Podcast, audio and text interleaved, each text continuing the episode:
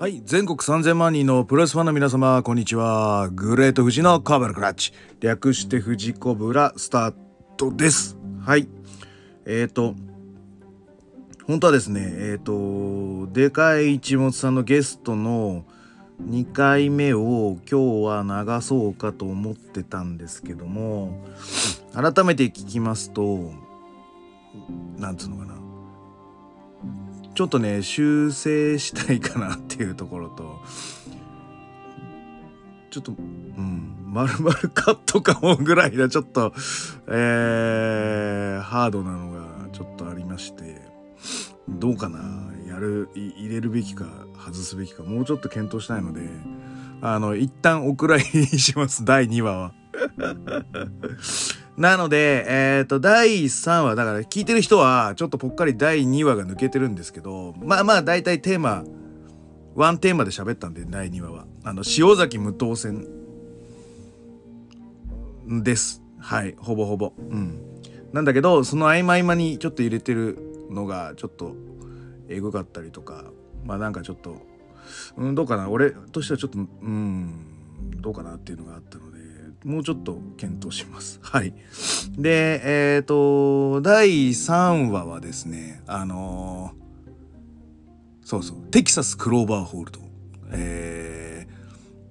ー、私前にあのテキサスクローバーホールドの解説というか考察でいいのかな？あのー、をさせていただきましてで実際に使ってるのででかい一物さんはえーと、フィニッシュホールドとしても、はい。あのー、使ってる側からする考察という、えー、ところとあとは紙切りマッチの話です。えっ、ー、とこれもですねあの草プロアマプロ界では珍しい、えー、紙切り経験者なので、はい、ぜひお話を聞いておりますので、えーと、とぜひ明日も、えー、聞いていただければと思います。なので2話どっかでやるんですけど、あの、わりかし マイルドにした状態にやるかもみたいな感じの検討を入れます。はい。じゃあそんな感じで、えー、今日のコーナー行ってまいりましょう。はい。えー、この番組は健康プロレス所属グレート富士がプロレスやってる体の斜めからの視点で見てしまうプロレスの試合の感想やなぜ何と湧き起こってしまう疑問の数々に対して妄想の仮説を立てたり妄想の検証を勝手に探し出してしまう困ったポッドキャストです。えー、そんな今日のコーナーは、えー3月7日ニュージャパンカップ山梨大会のレビューになります。はい、これあのスーパー清水選手うちの健康プロレスの先輩が山梨在住なんですけどえっ、ー、と行きたかった興行です。ただ、えっ、ー、と、チケットが1枚9000円なので、息子と見に行くには1万8000円かかるので、えー、泣く泣く、えー、新日本プロレスワールドに加入して多分見てることでしょう。はい。後でちょっと感想を、あのー、拾えたら拾いたいと思いますが、えー、私も見ましたので、はい。えー、と、その感想を、え、レビューを、え、入れてみたいと思います。はい。ちょっと前、前座というか、前試合はちょっと省きまして、え、なぜならば、この、えー、ザク VS ゲイブ。これがですね、一番 長くなりそうなので、はい、私ちょっと、はい、えー、いろいろとメモ残してます。2回見てます。はい。で、えっ、ー、と、まあ、2回ごときで見極められるかなみたいなところもあったので、はい、あのー、ちょっと合ってるかわかんないんですけど、いろいろちょっと見てみたいと思います。はい、えー、第5試合、えー、時間無制限一本勝負、ニュージャパンカップ20211回戦、ゲーブエル・キット VS ザック・セバ・ジュニア。17分21秒三角締めによりまして、えー、ザク・セバジュニアの勝利となりましてザク、えー、がトーナメント2回戦へ進出しましたということです。はい。で、この試合、えっ、ー、と、まあ、イギリス人対決でいいんだよな。はい。まあ、実際には違うのか。アイルランドとかあっちの方なのか。なんだけど、まあちょっとそのイギリスレスリング対決みたいな感じになっています。はい。えっ、ー、と、みんなが多分よくわかんなかったと思うし、えっ、ー、と、俺もですね、これちょっと何回も何回も見たんですけど、多分そうだろうっていうところが、一番最初のロックアップのあたりのところ、えっ、ー、と、ちょっとですね、ザックが後ろにこうブラインドになってるような感じになってるので、あの、見れなかったんですけど、あの何回か巻き戻してあ多分これかなっていうところがやります。で、えっ、ー、と、ミラノとかが、あのー、なんか、これはなんかテクニックですみたいなこと言ってましたよね。な、な、なんじゃそれってっていう感じじゃないですか？皆さんは で、俺もまあ、あれかなと思うけど、テクニックなのかなとかって思いながらもう何回か見ています。で、えっ、ー、と、そうだな、そうだ、でかいちもさんの法則資料もまだなんですけど、ちょっと頑張ってどっかであげます。法則資料を上げると、えー、ジョニー・セイント VS ジム・ブレイクスっていう試合があります。えー、ワールド・オブ・スポーツの、えー、もう戦われたもう名勝負数え歌と呼ばれている、えー、ミドル級の、え、選手たちの試合になってます。みんな名前聞いたことありますよね。あのジョニー・セイント、はい、私も大好きな、はい、イギリスのレジェンドになってますし、ジム・ブレイクスはあのジム・ブレイクス・アームバーという名前でブレイクしたように、えー、こちらもイギリスレスリングの,、はい、あの有名人になってます。で、えっ、ー、と、ジョニー・セイントがやっぱりですね、あのー、絶対的ベビーフェイス。で、えー、ジム・ブレイクスがヒールという形で、えー、形、まあ大体試合構成になってるんですね。で、え、ー、と、やっぱりイギリス人特有で、こう、ラウンド制でというのもあるし、あの何回かパケットみたいな感じであのまたロックアップから入るよみたいなのが何回かあると思うんですけどこのロックアップを制すためにジム・ブレイクスがちょっとダーティーな技を使って、えー、ジョニー・セイントをコントロールします。これがえー、とですね柔道のその締めみたいな感じなんですけどロックアップでまず左手を奥襟のところに持ってきましてで、えっ、ー、と、本来ならば右手は、えー、相手の左手の、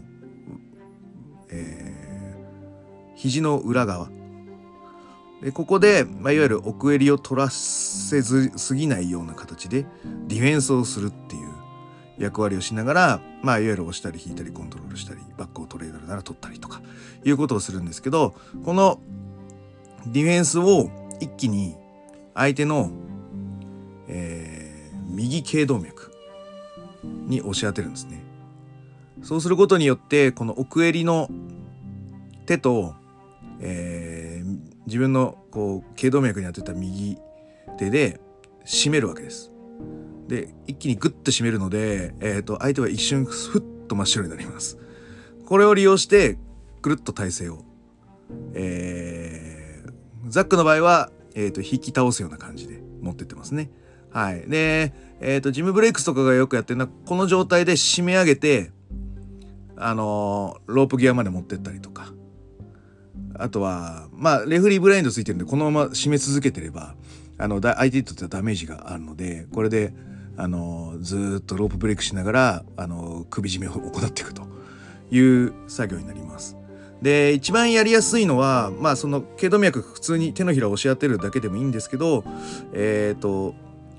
軽く相手の左手首を持って、えー、あの岡田のあのマネークリップのように徐々にこうハサミのようにこう絞っていく感じの方が、まあ、実際には徐々に締まっていくっていう感じになるんですけどこの手のひらで押すだけだとうって一瞬はクッてなるんですけどまあちゃんと締まるっていう感じではないのでいわゆる挟むだけって感じになるのでまあ一瞬の隙をつくっていうところではザックのその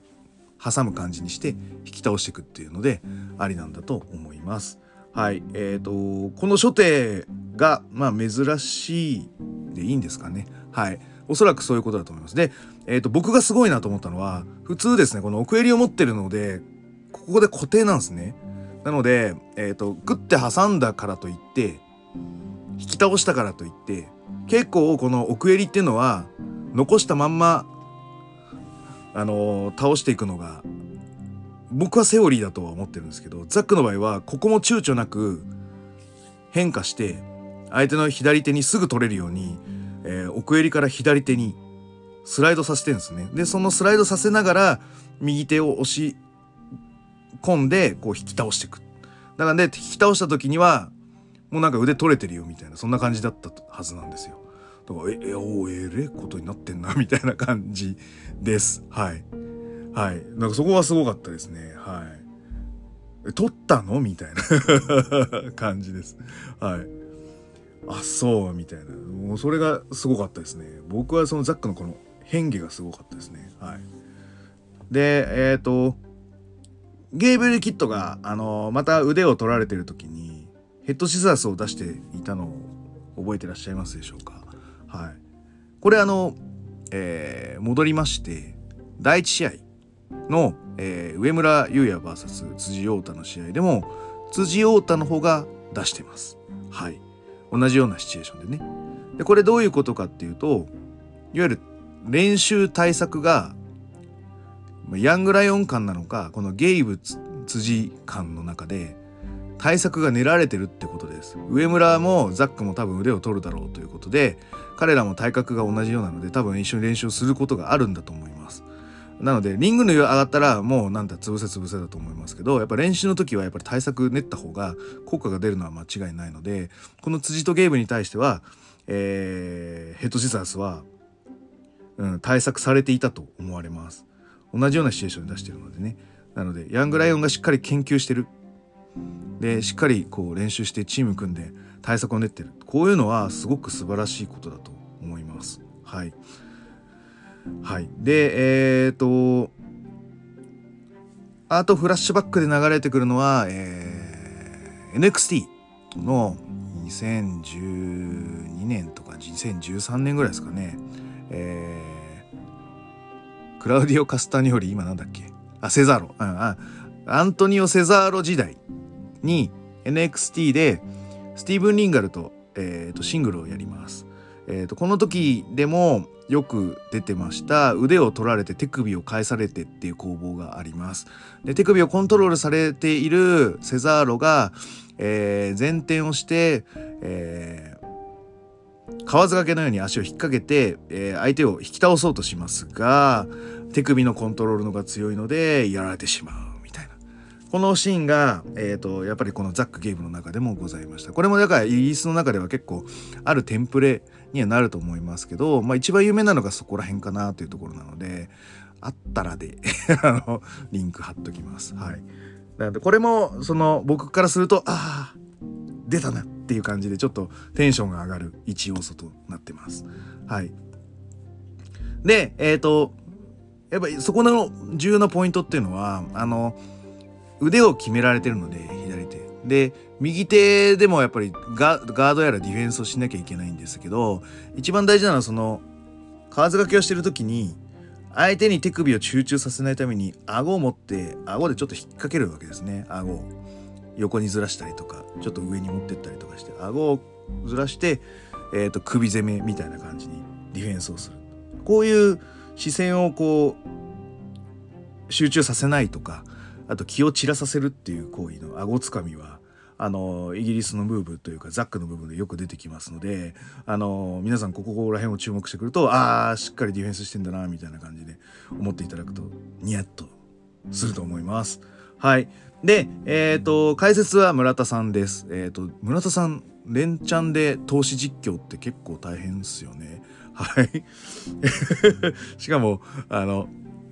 初戦とか、ね、大田区とかそこら辺まではあのライガーもいたのであの ライガーを気にしながら 投資実況ってかなりあのしんどかったと思うんですけどこの日はあのまあ基本ミラノがいたりとか、はい、いう感じで、えー、見ててこの日はそうだ小島サトシ、またちょっと厄介なのが来ましたね。はい。小島サトシが、えー、ゲスト解説で出て、ミラノ小島村田さんという、えー、布陣でやってるんですけど、まあまあ小島サトシは 喋らないですね。あの、ノーアイディアというか、はい。試合もノーアイディア多いんですけど、はい。解説もノープランっていうのが、はい。小島実況の、え、特徴かと思われるんですが、はい。その中でもちょっと村田さんやっぱり素晴らしいのが、あのーゲイブがこう腕を取ってビュッて投げたやつをダックアンダーとかっていう話でさらっと言ってのけるっていうところがうん素晴らしいですね。はい。でダックアンダーって何ですかって言われた時はあの一般的な訳し方で正しいのが水車落としになります。皆さんが思い出すあれね。はい。ででも僕らの知ってるスイシャ落としってあのこうその腕を持って抱えるけどなんかそのまま体を浴びせ倒すような感じになりなるじゃないですか。なんですけど、まあ、アマレスでもそのダックアンダーっていうのはよく使うんですけどこれはやっぱりフォールを取ったりとかバックを取ったりとかしてあの自分に有利なポジションに行くためにその相手からこう上から掴まれてるところをくぐり抜けて投げて上になるとかバックを取るとかっていうところをしないので浴びせないで中腰のこう構えでどっち行くかみたいなあの判別を瞬時に狙うのがマレス式になってると思います。はい、あと、えー、キャッチ系で多いキャッチ系って言っていいのかな？イギリス的とかヨーロッパ系で多いのはこのダックアンダーでそのままスープレックスをしてブリッジするタイプ。でえっ、ー、とブリッジの後に腕を取るとか。はい、そういうのが、えーと、ヨーロッパ系で多いのとあとは昔の国際プロレスの、えー、ジュニアチャンピオンのアシュラ原時代はあのよくこういうダックアンダースープレックスを出していたはずです。はい。えー、なので僕はあの頃のアシュラハラは大好きです。はい。で、え、ー、と、そのまま、あの、腕を解かないで攻めたかったんですが、あの、のけぞるような形で、はい、あの、持ち上げて落としたので、まあ、腕は離れちゃったっていう感じなので、本当は、うん、あの、腕を持ったままスルーしたかった、もしくはサルトしたかった感じだと思います。はい。えー、で今度はゲイブの方もその腕決めをしながら顎を掴んでグッと相手の気をそらすことをやってきますね。はい、これのフォームがすごあのまさにジム・ブレイクスと先ほど言っていたもののあのお箱の体勢なんですよ。相手をコントロールして腕を散々攻めた後このポーズをとってあの観客を見渡して俺悪いやつだろうみたいな感じのアピールをするのがこのジム・ブレックスの一番の見せ場になってます。はい。なので、彼、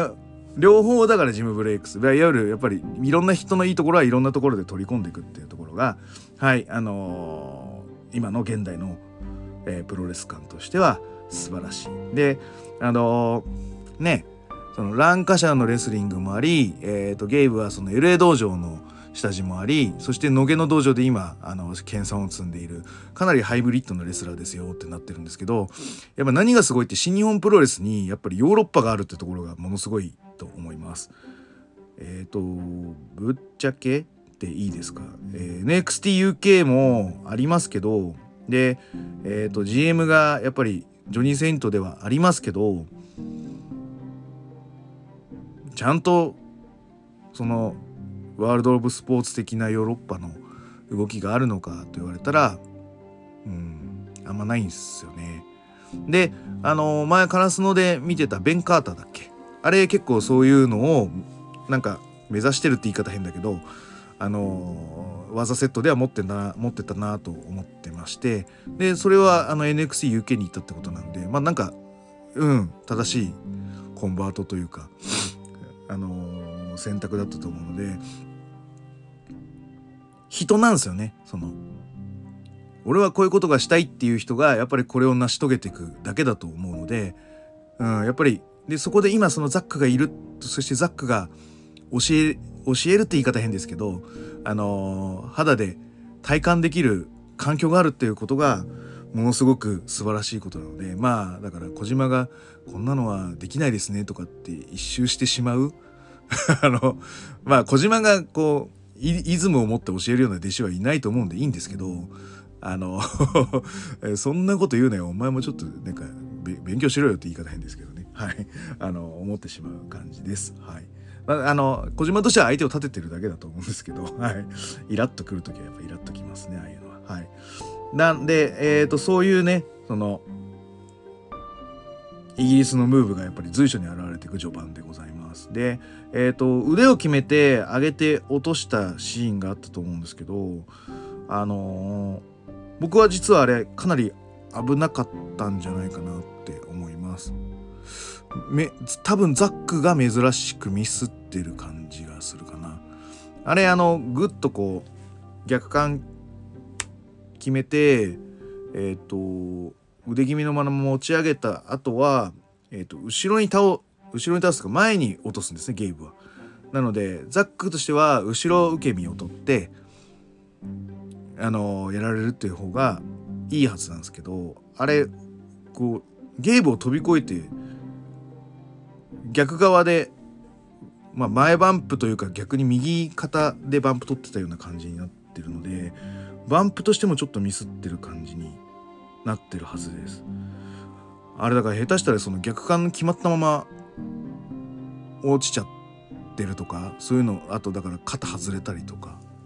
いうケースがあるのであれは多分、うん、予定してた軌道じゃないはずなのでかなり危なかったなと思ってましたが、うん、あれはだからどうなんだろう。俺は危ねえと思ったんだけどやってる方は全然大丈夫って感じなのかもしれないし実況も全然そこはなんか危ないって感じではなかったのでまあ俺だけ思っただけなのか、うん、あのやべやべって感じで修正わかんないように あの風呂敷畳めたのかわかんないんですけど、はい、僕はあれは危ないなと思いました。はい、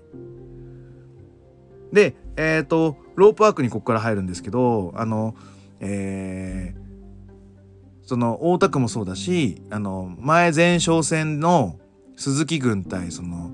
正規軍みたいな感じのザック・ゲイブの絡みが2試合ぐらいあるはずなんですよこのここに至るまで。でえっ、ー、と1個ずつこの展開ロープワークの展開に、えー、1試合ずつ一技足しされてるっていうのをご存知ですか？はいこれがねやっぱり僕がザックの好きなとこなんですよこれこれ毎試合見ても同じなんだけど違うっていうところをあの非日常を出してくれてるところが本当に好きです。ほんとちょっとずつ出してます。そのえっ、ー、となんかねあるじゃないですかこうくるっとこう取ってフルネルソンにするまでは同じなんですけどそこからフライングメイヤーをした後にえっ、ー、とゲイブはこうくるっと回転して足を取ってで、えー、と足を決めようとするんですけど、えー、とザックが足を手足を足で手を決めたまま投げるんですけど、えー、ゲイブは側転をする。で最初の前哨戦はそこで終わるんですよ。側転して向かい合う。でえっ、ー、と2回目はその側転した後で走り込んでくザックに対してドロップキックを打ってくゲイブ。これが2戦目です。で今回はこのドロップキックを逆にザックが透かしてネックツイストっていうですねちゃんとこういうストーリーのこうおしまいまで作ってくれてるんですね。はい。なので、それが良かったなと思うのと、えっ、ー、と、1回目、2回目のゲームは結構バタバタしてたんですね。すいません。その、フライングメイヤーをやられたのを、えー、回転しながら、えー向き直して足を取ってくいわゆるテイクタックルに行くっていう感じだったんですけどこの日はあのジョニー・セイントの、えー、ロイヤルスペシャルみたいな形に一回手四つにフェイクを入れて、えーと、ザックが手を上げた瞬間に、えー、足タックル入るというですねワンクッションしっかり入れていたフェイクがあの変な間が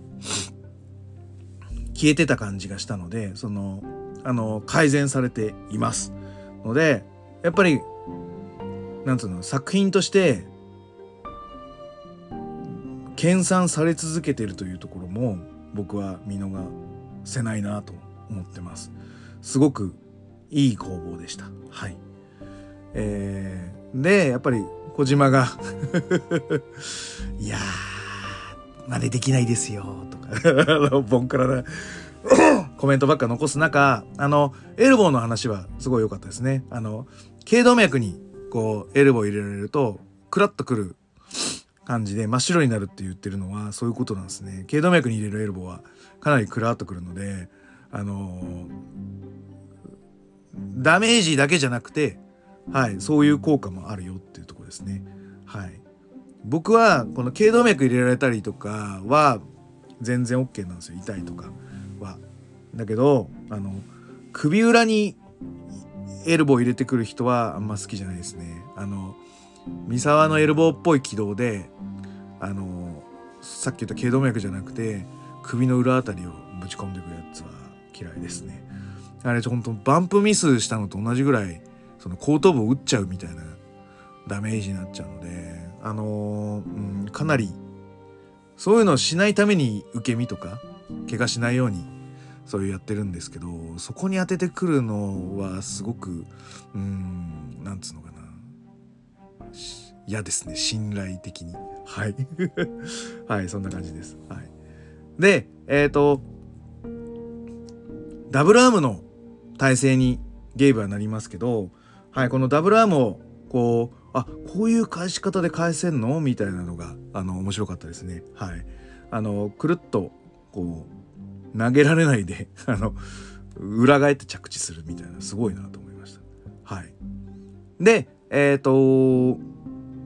そこからは唐突な三角締めですけどこのままギブアップっていう形で、えーと、ザックが勝利します。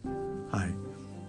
まあ、頭を撫でてふーっとこう余裕を持って帰ってくっていう形も、まあ、若干先輩風なプロレスではあるんですけどしっかり相手のいいところを出してはい、あのせめぎ合いというですねあの玄人好みをする展開を見せつつ自力を出して勝利するというザックで文句なしの1回戦突破でございます。で次はオスプレイか天山というこのメインの戦いになります。はいえーと大体これでもうほとんど時間使ったのでここ あの次はさらっといっちゃいます。オンスプレイ天山ははいじゃあこっちですね。はい。えー、第6試合時間無制限一方勝負ニュージャパンカップ20211回戦、えー、天山博之 VS ウィル・オスプレイ13分37秒ストームブレーカーにからの片火固めによりましてオスプレイ選手がトーナメント2回戦に進出となります。でえっ、ー、とすいません。あの意味はあるじゃないですかオスプレイの。The Common Wellness Kingness コモンウェルキングピンだっけ？コモンウェルネスキングピンだっけ？あれなんで、あの、村田さんはザって言ったんですけど、リンゴはならジって言ってるんで、あ、G が正しいのかと思って。母音じゃない G、あ、なんかあったな。なんか英語の授業であったなと思ったけど、なんでそんなことすんだっけとか思って調べましたら、協調の字っていうことでいいんですか？あの、英語ちょっとよくわかんないんですけど、はい。でコモンウェルネスっていうのはなんか連邦みたいなそういう意味合いなんでしょ？のキングピンっていうのはボーリングのピンの真ん中のキングピン中心人物ってこといわゆるそのユナイテッドエンパイアっていうのは統一国家統一帝国みたいな感じのまあいわゆる統一される帝国、えー、連邦の中心人物っていう意味でいいのかなはい はいまあそんな感じで試合は進むんですが、やっぱ天山のコンディションがいいっすね。はい。良かったです。ただ、マウンテンボムはオスプレイ飛びすぎです。はい。はい。で、あの、ピッピーチェリオって言うんだっけ？このスワンダイブエルボー。あれをヘッドバットで迎撃したのは、あの、実況はちゃんと拾ってたんですけど、あの、映像だとちょっと分かりづらかったんですよね。天山がこう後ろ目になってるのでもうちょっとあれ横の角度でねヘッドバット見たら「おお入った!」みたいな感じになったと思うんですけどあれは画像的な問題だと思うんですけどあれもったいなかったなと思いましたはいでなぜかえっ、ー、と宮原殺しを出してましたね。はいオスプレイ。あれなあれは何なんでしょうね。あれするぐらいならミリオンダラードリームのがいいと思うんですけどね。はい。ちょっと形崩れてたんでね。はい。で、えっ、ー、と、オスカッターをカウント2で返して観客ドワッと盛り上がり、なんか、なんかド、ドイ5やってましたね、ドイ5。しかもあの、あの、パワーリフティングみたいにこう持ち上げてからの、クッと持ち直してからのドイ5やってましたね。はい。で、からの、まあ、ストームブレイカーで、え、ー、と、オスプレイの勝利となってます。はい。え、ー、と、試合の中でもこうちょっとベルトを触ったりとかして天山はそのブリティッシュヘビー級に色気を出してたりとかでえっ、ー、と負けた後も、えーと、ベルトま、今回は負けたけど俺はそのベルトをもらうぜみたいなそういう仕草天山もしてたし、えーと、オスプレイもやるぜ1対1いいぞいつでもやったるぜみたいなポーズをしてたので、えーと、ニュージャパンカップが終わった後とかなのかもしれないですけどブリティッシュヘビーの、えー、タイトルマッチがあるのかもねって思った時にええじゃあニュージャパンカップ優勝しないの？みたいな感じになってしまいまして。ちょっとちょっとそこがはい。ええって思いました。はい。マジかよともうもうだって岡田崩れてるからまあもうオスプレイもうまあいいんですけどね、うん、だ予想と違っても、まあ、だけど結構マジいくかなと思ってた時にそういうその別路線のタイトルマッチってなるとやっぱビルティッシュヘビー持ってるからあかんのかって感じになってしまうのではいちょっとドキドキしますね。そうすると誰なんだろうっていう感じだね。はいということで、えーと、次回2回戦はザック対オスプレイなので皆さん見ましょう。尼崎になってます。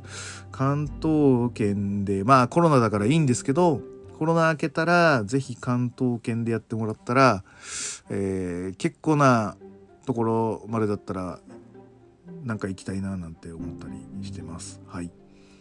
えー、なんでそんな感じで、はい、今日終わりたいと思います。はい、グレート富士のコブラクラッチは質問感想をお待ちしております。えー、グレート富士の質問箱や TwitterDM などどしどし送ってくださいね。また、気に入っていただけましたらサブスクリプションの登録または定期購読のボタンを押してくださいね。3月14日、えー、UWF 関東学生プロレス連盟さんが、えー、興行を行います。わらびレスル武道館です。えー、4年生の引退試合ありますので、はい、ぜひお申し込みを事前お申し込み制となっておりますので、はいえー、と今ならまだ間に合うぞ、えー、お申し込みいただければと思います。はい、えー、じゃあ今日はこんな感じで終わりたいと思います。えー、それでは全国3000万人のプロレスファンの皆様ごきげんようさようなら。